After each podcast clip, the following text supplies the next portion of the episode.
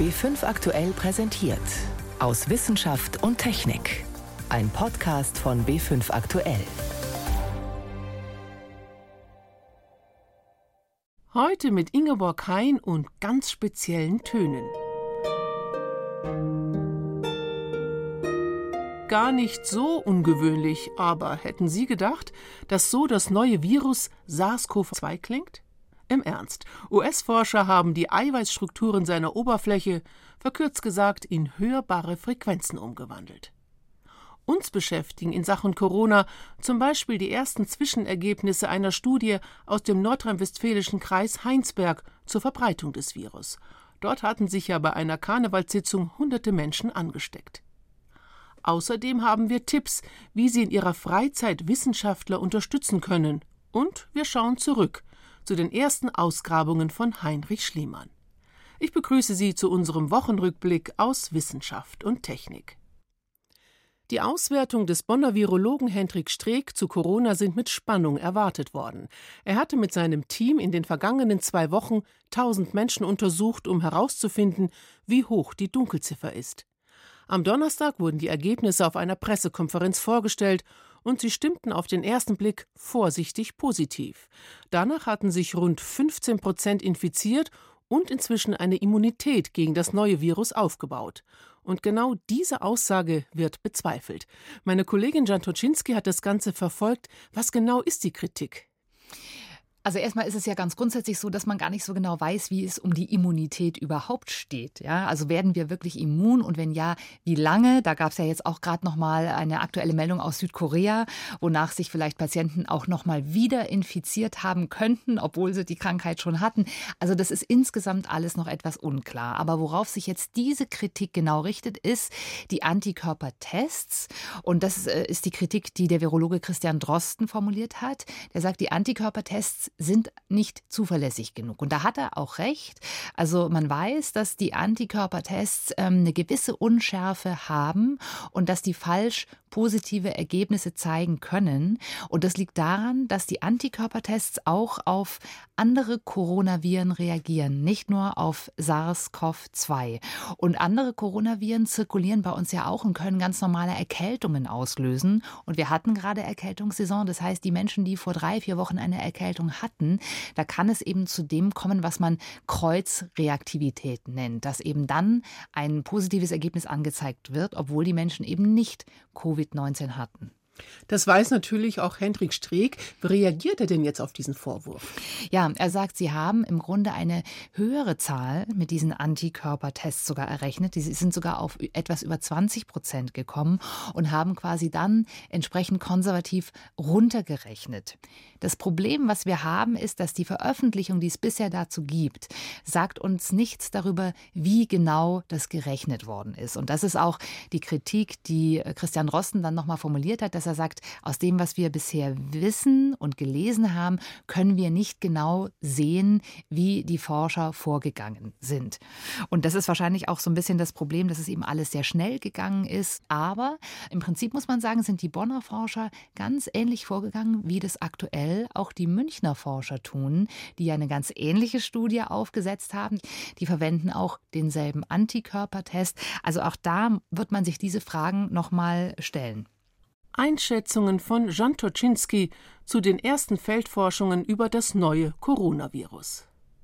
Einen Erfolg gibt es vielleicht bald auch in der Therapie. Die Idee klingt so genial wie einfach. Covid-19-Patienten mit dem Blutplasma von Menschen zu versorgen, die die Krankheit bereits gehabt haben. Denn nach einer Infektion bilden sich Antikörper gegen das krankmachende Virus. Das Prinzip jeder Schutzimpfung also. Das Uniklinikum Erlangen darf als eine der ersten Kliniken bundesweit ein sogenanntes Immunplasma herstellen. Ulrike Leferz. Es ist ein mehrstöckiger Bau, dunkelblau gestrichen. Nur wer klingelt, kommt rein. Innen herrscht Mundschutzpflicht für alle. Die Spezialisten für Blut an der Universität Erlangen-Nürnberg haben hier ihre Büros und Labors. Im Blut könnte die Lösung gegen Covid-19 stecken, sagt der Leiter der transfusionsmedizinischen Abteilung Holger Hackstein. Das Prinzip besteht darin, dass wir von einer Person, die eine Infektion erfolgreich äh, durchstanden hat und jetzt wieder gesund ist, das Blutplasma entnehmen und dieses Blutplasma enthält Antikörper gegen dieses Virus. Diese Antikörper, das sind so Eiweiß-Proteinmoleküle, die ganz spezifisch an dieses Virus andocken. Das ist also wirklich ein sehr spezifisches Therapieprinzip, was gegen dieses Virus gerichtet ist. Die Antikörper bekämpfen das Virus, dem Patienten geht es besser. 600 bis 800 Milliliter Plasma mit diesen Antikörpern könnten einem schwerkranken Covid-19-Patienten helfen. Für einen Kranken braucht man das Blut eines schon wieder Gesunden. Die Methode der Blutplasmatherapie ist nicht neu, aber wirksam, sagt Professor Holger Hackstein. Bei dem Vorgänger von SARS-2 ist es schon eingesetzt worden, was natürlich für uns auch eine ganz wichtige Information war, dass man dort auch gesehen hat, dass es ähm, äh, hilft bei SARS-1. Es wurde auch bei MERS-Virusinfektionen eingesetzt. Das gehört zur gleichen Virusfamilie. Und es wurde aber auch bei anderen Viren eingesetzt, die zu lebensbedrohlichen Infektionen führen, wie zum Beispiel die Ebola-Virus-Epidemie. Auch im chinesischen Shenzhen haben Mediziner die Plasmatherapie bei Covid-19-Patienten bereits eingesetzt. Bei vier von fünf Patienten sei das Fieber nach wenigen Tagen zurückgegangen, schreiben sie in einer kleinen ersten Pilotstudie. Auch in den USA gab es eine Studie mit zehn Patienten, die allerdings noch nicht begutachtet ist. Größere kontrollierte Studien gibt es im Fall des Coronavirus noch nicht. Aber Experten halten die Methode für sehr wirksam. Deswegen hat man sich aber auch jetzt weltweit dazu entschieden, dass man bereits jetzt schon mit dieser Therapie beginnt, weil es jetzt auch schon wissenschaftliche Daten gibt, die eigentlich darauf hinweisen, dass die Therapie sehr sinnvoll ist. In Deutschland soll in den nächsten Wochen eine größere kontrollierte Studie starten, an der sich zahlreiche Transfusionsmediziner unter anderem in Frankfurt, Ulm und Hannover beteiligen. Dazu fehlt noch die Genehmigung. Unterdessen werden bereits Plasmaspender gesucht, die eine Corona-Infektion hinter sich haben. Die grundsätzliche Bereitschaft bei bisherigen Spendern ist hoch. Paula Schwenke und Daniel Hanft haben im Klinikum Großhadern heute Plasma gespendet. Klar, wenn man damit helfen kann, würde ich es auf jeden Fall auch machen. Also schadet einem ja eigentlich nicht. Also wenn ich betroffen wäre, dann würde ich auf jeden Fall, wenn ich Antikörper habe, auch genauso weiterspenden wie bisher.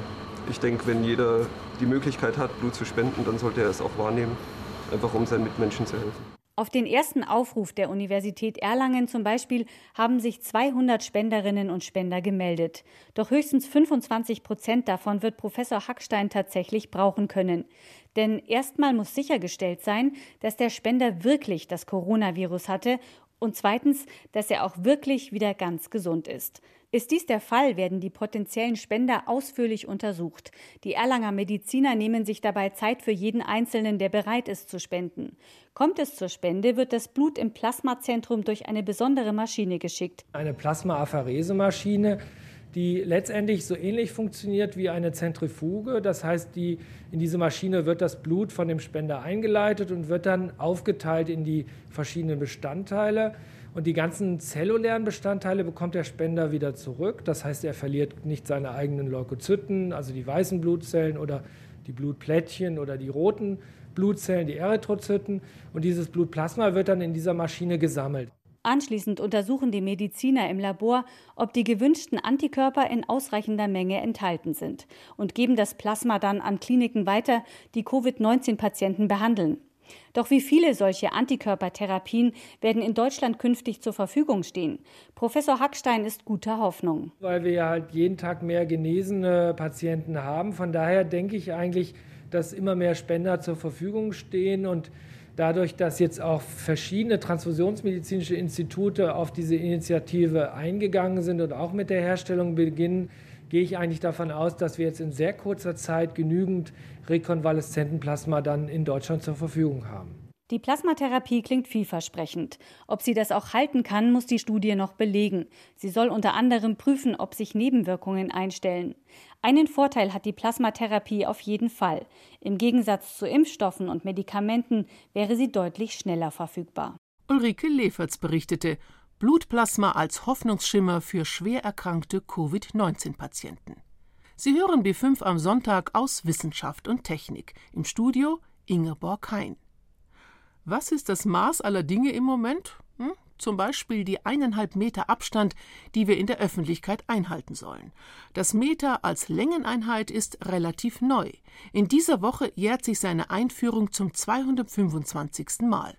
Und deshalb erzählt uns Sophie Stiegler die abenteuerliche Geschichte, die dahinter steckt. Und die beginnt in Frankreich. Für die beiden französischen Astronomen Jean-Baptiste Delambre und Pierre Méchain ist es die größte Aufgabe ihres Lebens. An einem Sommertag im Jahr 1792 beginnt ihre Reise. Der eine macht sich auf nach Norden, der andere nach Süden. Ihre Aufgabe? Die Welt vermessen oder zumindest eine bestimmte Strecke. Geschickt hat sie niemand Geringeres als die französische Nationalversammlung und das mitten in der französischen Revolution. Diejenigen, denen wir das zu verdanken haben, sind eigentlich die Revolutionäre Frankreichs. Jens Simon von der obersten Hüterin der Maßeinheiten in Deutschland, der Physikalisch-Technischen Bundesanstalt in Braunschweig. Das ist ja so die Geburtsstunde des modernen europäischen Gedankens. Eine Idee war natürlich, dass man tatsächlich sich von den fürstlichen Maßen befreien wollte. Es sollte nicht mehr halt die fürstliche Elle oder der fürstliche Fuß ne, oder so etwas halt gelten, sondern man wollte tatsächlich Maße für alle schaffen, für alle Zeiten und für alle Völker. Nur, was nimmt man am besten als Vorbild für so ein universal gültiges Maß? Die Körpermaße von irgendeinem Menschen waren ja nicht das, auf das man sich hätte verständigen können. Und dann überlegte man, hm, gibt es irgendwas in dieser Welt, wo alle zustimmen könnten, wenn wir von diesem Objekt ja so eine Art Urmaßstab herauskitzeln. Und dann sagte man, hey, wir leben alle auf einer Erde. Das ist doch schön. Man beschließt, der Umfang der Erde soll in Zukunft das Maß aller Dinge sein. Ein Meter ist dann ein 40 Millionstel davon. Und hier kommen die beiden Astronomen Delambre und Méchain ins Spiel, erzählt Jens Simon. Und dann ging es los tatsächlich. Der eine der beiden ging von Süden, von Barcelona los und der andere von Norden, von Dünkirchen. Und die haben das dann mit Hilfe der sogenannten Triangulation gemacht, also mit Winkeln, Dreiecksmessungen und so etwas und kriegen dann halt die Strecke zwischen Barcelona im Süden und Dünkirchen im Norden heraus. In Paris sollen sich die beiden treffen und ihre Messungen zusammenrechnen. Ein Jahr sollte das Ganze dauern. Doch es ist ja die Zeit der Französischen Revolution. Die Astronomen werden auf ihrem Weg für Scharlatane und Spione gehalten. Sie landen mehrfach im Gefängnis, werden einmal von ihren Auftraggebern gefeuert und dann wieder neu engagiert. Doch am Ende schaffen sie es. Nach mehr als sechs Jahren. Die haben das schon verdammt gut gemacht damals. Die gemessene Strecke rechnen sie schließlich hoch auf den gesamten Erdumfang. Geteilt durch 40 Millionen, fertig ist der Meter. Wenn man die Strecke heute mit modernen Methoden nachmisst, kommt man fast auf den gleichen Wert für den Meter. Die beiden Astronomen haben sich, ich glaube, sowas wie um 0,2 Millimeter vertan. Noch während die beiden messenderweise unterwegs sind, macht die französische Nationalversammlung Nägeln mit Köpfen. Vor 225 Jahren legt sie den Meter als neue Maßeinheit fest. Als dann später das Ergebnis da ist, wie lang er denn genau sein soll, wird der Meter verbindlich. In Deutschland ist man in Sachen Universalmaße damals noch nicht so weit. Fast 80 Jahre dauert es, bis sich das Deutsche Kaiserreich mit anderen Nationen darauf einigt, die Elle ins Museum abzuschieben und den Meter zu benutzen. Für den Handel, aber auch die Naturwissenschaften macht das einiges leichter. Seit den 80ern greift man für die Definition des Meters nicht mehr auf unseren Planeten, sondern auf die Lichtgeschwindigkeit zurück. Aber die Länge ist immer noch genau die aus der Rechnung von Jean-Baptiste Delambre und Pierre Méchain. Die Vermessung unserer Welt. Seit 225 Jahren gibt es das Meter als Längeneinheit. Was Literatur doch bewegen kann. Einen Jungen haben die Verse des Dichters Homer in seiner Ilias so fasziniert, dass er als Erwachsener loszog, um das sagenumworbene Troja zu finden. Das kann nur Heinrich Schliemann sein. Vor 150 Jahren startete er seine ersten Ausgrabungen, eine Spurensuche von Michael Stang. Sage mir, Muße, die Taten des vielgewanderten Mannes, welcher so weit geirrt nach der heiligen Troja-Zerstörung, vieler Menschen Städte gesehen und Sitte gelernt hat. Diese Übersetzung der Odyssee faszinierte Heinrich Schliemann schon sehr früh, sagt Katharina Horst. Die Expertin für antike Kulturen ist Chefkuratorin des Badischen Landesmuseums in Karlsruhe. Als Kind träumte er schon davon, die großen Helden Agamemnon zu finden. Und so war es für ihn völlig natürlich, dass er nach den Orten dieser Mythen suchte. Heinrich Schliemann war die erste Hälfte seines Lebens Kaufmann und hatte damit so viel Geld verdient, dass er es in der zweiten Hälfte seines Lebens für seine Leidenschaft, die Archäologie, ausgeben konnte. 1868 machte der Amateurarchäologe Frank Calvert Heinrich Schliemann auf den vermuteten Standort des antiken Troja auf dem Hügel Hirsalik in der Türkei aufmerksam. Schliemann kam von dieser Idee nicht mehr los. Und er war sich sehr, sehr sicher, dass dieser Hirsalik-Hügel der Hügel von Troja sein musste. Und deswegen musste er eigentlich quasi, es war von ihm eine Passion da, graben, um es zu beweisen. Schliemann startete im April 1870 mit der ersten Ausgrabung, allerdings ohne Genehmigung. Der Abenteurer hört damals glücklicherweise auf seinen Tippgeber Frank Calvert. So erzählt es der emeritierte Althistoriker und Schliemann-Biograf Justus Kobet. Hier hat Calvert ihn von Anfang an beraten, immerhin, dass er nicht von oben alles weggetragen hat, sondern dass er einen Schnitt durch den Hügel legt. Schliemann entdeckt anfangs wenig, nur ein paar Siedlungsfunde, doch später stößt er auf ein großes Tor und ein Fries mit der Darstellung des Sonnengottes. Bei den Folgegrabungskampagnen, versehen mit entsprechender Lizenz, ist ihm das Fundglück dann wirklich hold und soll ihm auch noch viele Jahre treu bleiben, so Archäologin Katharina Horst. Und dann endlich im Mai 1873 äh, war es soweit. Da fand er dann einen riesen Depotfund, 800 Objekte umfassend, den sogenannten Schatz des Priamos. Und darunter befanden sich die äh, wirklich aufregendsten Objekte, die man sich vorstellen kann, Goldgeschmeide und jeder kennt das Bild, wie seine Frau Sophia dann dieses Goldgeschmeide getragen hat. Und das war eigentlich das, womit er sich einen Namen in der Welt gemacht hat. Diese Ausgrabung stellt einerseits den Beginn einer großen Karriere dar. Andererseits heimst er sich mit seiner hemdsärmeligen Herangehensweise einen schlechten Ruf ein, der ihn auch über seinen Tod hinweg begleiten wird. Das betrifft etwa die falsche Datierung der Funde trotz zahlreicher Hinweise. Das Gold ist 1300 Jahre älter als der Trojanische Krieg.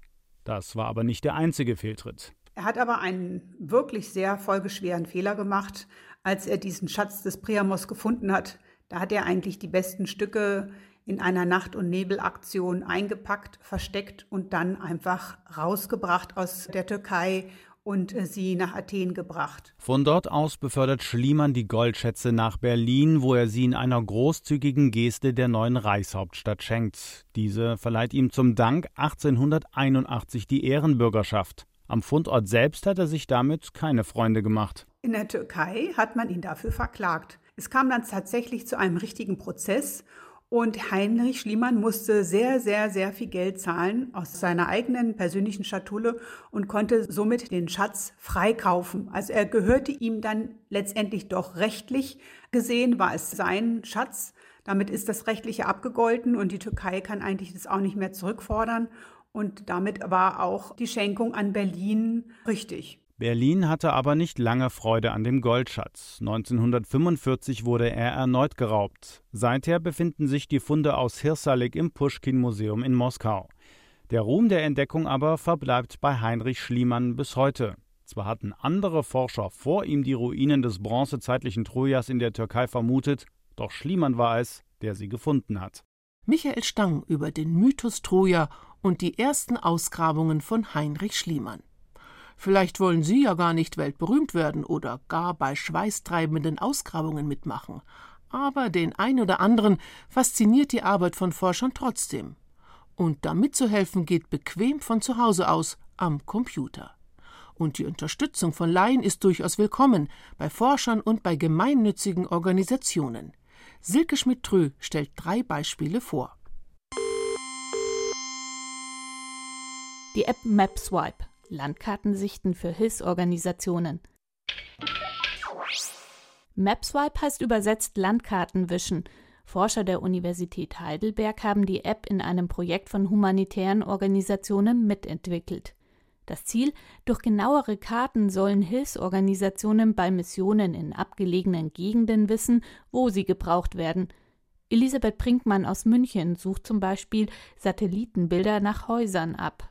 Also ich suche tatsächlich Gebäude. Und wenn ich kein Gebäude sehe, muss ich weitermachen.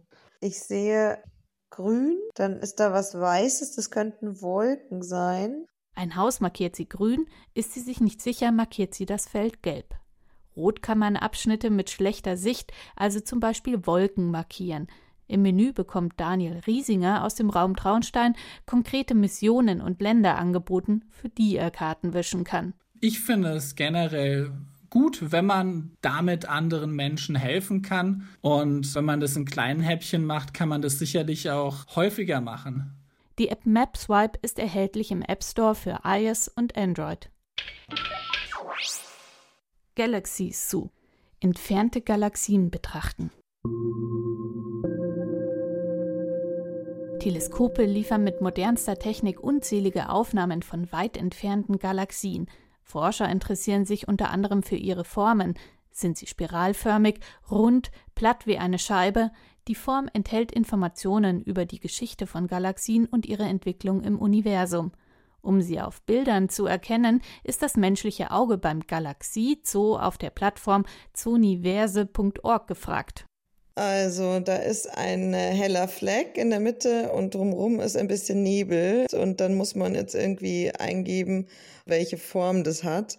Und wenn man dann weitergeht, ah, dann geht es darum, wie rund ist das Ganze. Also das ist schon sehr kreisförmig. Ich glaube, wenn man dann Ehrgeiz hat, dass es gut ist, da äh, sitzt man dann schon immer mal wieder länger und vergleicht und guckt. Für das Bild klickt sich die Bürgerastronomin durch vier Fragen zur Form. Wenn man dann auch mal bei den Beispielen sieht, was da alles äh, kommen kann, dann ist man schon auch neugierig immer aufs nächste Bild. Nestcams. Vögeln mit der Kamera ins Nest schauen. Wie brüten Graugänse und Waldrappe besonders erfolgreich? Das ist für die Wiener Verhaltensbiologin Didone Frigerio immer noch ein Rätsel. Deswegen haben die Forscher ihre Volieren mit Kameras ausgestattet und den Vögeln ins Nest geschaut. Wir haben acht Kameras bei den Graugänse und sechs Kameras bei den Waldrappe montiert. Und wir haben die Studie über zwei Jahre durchgeführt. Das heißt, wir haben Informationen über 16 Graugänse und über acht Waldrappe. Und das Videomaterial ist eine Unmenge. Wir haben tausende Stunden. Amateurforscher können die Videos auf der Internetseite von Soniverse analysieren. Ja, ich bin jetzt bei den Graugänsen. So, jetzt habe ich eine Graugans, die sitzt im Nest, schaut in die Kamera und macht sonst eigentlich nichts. Nach der Auswahl stehen, sitzen oder beides gilt es besonderes Verhalten zu suchen. Putzen, Nestbau und vieles mehr. Man konnte es nicht immer perfekt sehen, aber gerade wenn man zu zweit sich das anschaut, hat man schon diskutieren können, ob sie jetzt stehen oder sitzen und ob das jetzt Pflege ist oder. Also es war echt irgendwie unterhaltsam. Und wer sich nicht sicher ist, muss nicht um die Genauigkeit der Forschungsergebnisse fürchten. Jedes Video wird von sieben Bürgerforschern analysiert. Das Projekt Nestcamps findet man auf der Sammelplattform für Bürgerwissenschaftsprojekte zu universe.org. Wissen schaffen, bequem vom Sofa aus zum Bürgerforscher oder zur Bürgerforscherin werden. Damit endet heute unser Wochenrückblick aus Wissenschaft und Technik. Am Mikrofon Ingeborg Hein.